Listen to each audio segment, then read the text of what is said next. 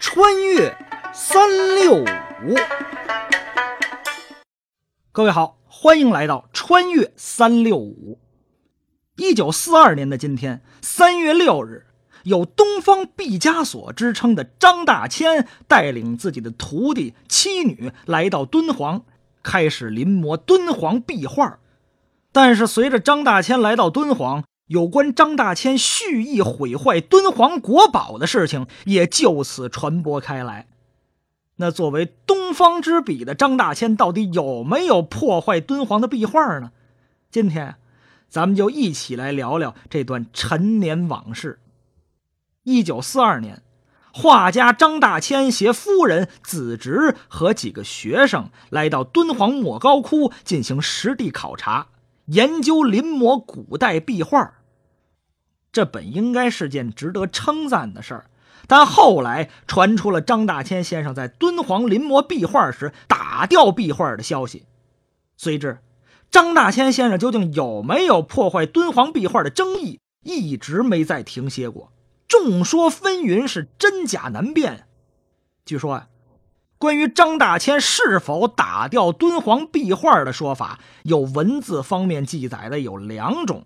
第一种说法是。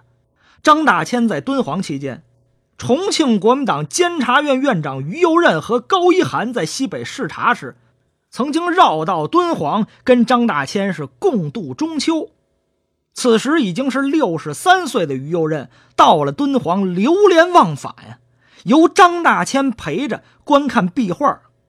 于右任的随员窦景春在纪念张大千的一篇文章《张大千先生与敦煌》中有着这样的论述：我随于右老由兰州前往敦煌，及驻军师长马成祥等人，记得参观到一个洞内，墙上有两面壁画，与墙壁底层的泥土分离，表面被火焰熏得黑沉沉的，并有挖损破坏的痕迹。从上面坏壁的缝隙中，隐约可见画像的衣履，似为唐代供养人像。大千先生向右老解释，右老点头称赞说：“哦，这很名贵，但并未表示一定要拉开坏壁一睹。当时县府随行人员为使大家尽可能看到底层画像的究竟，手拉着上层张开欲裂的坏壁。”不慎用力过猛，撕碎脱落，实则因年久腐蚀之故。第二种说法，当时社会传言张大千破坏敦煌壁画，并引重庆方面的误解。窦景春在文章中说出了起因：是有外来游客欲求大千之画未得，遂向兰州某报通讯，指称张大千有任意剥落壁画、挖掘古物之嫌。一时是人言啧啧，是非莫辨。由此看来啊，这两则记载都表明张大千先生没有任何直接剥落或授意他人毁坏敦煌壁画的行为。直到一九四九年三月，当时国民党甘肃省参政会对控告张大千破坏敦煌壁画一事做出了最后的结论：张大千在千佛洞。并无浑碎壁画之事。虽然张大千敦煌壁画案最终有了结果，但是国民党政府却一直没有公开。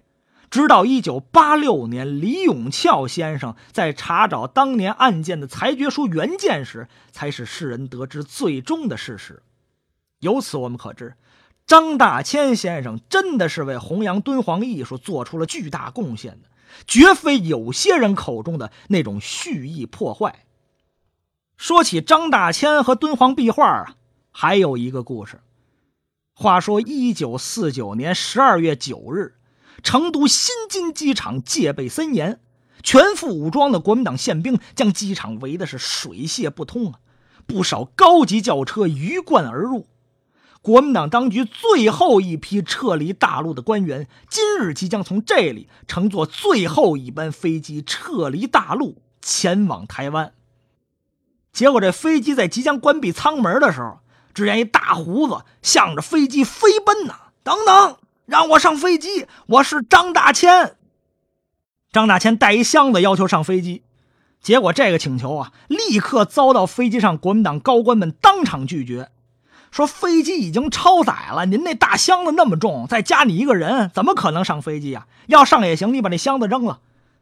结果张大千找到当时教育部长杭立武，说我必须要把这箱子带走，这箱子里是我临摹的七十八幅敦煌壁画，这是国宝。杭立武当然知道这七十八幅敦煌壁画临摹的价值，他想要带走这批画，但是眼前这架飞机的确再也装不下一个人跟七十八幅画的重量了。结果杭立武转身从飞机上把自个儿行李拿过来了，跟张大千说：“这里边是二十几两黄金，是我的全部积蓄。现在我把它丢下来，把你的画运去台湾，但是……”我有一个条件，这画将来可不属于你，你得捐给故宫博物院，当然是台北故宫博物院啊。张大千门口答应，但是杭立武不放心啊，不行，口说无凭，你得给我立一字据。张大千从身上摸出一张名片，当场在名片上写下了今后将画捐给台北故宫博物院这样的凭证。就这样。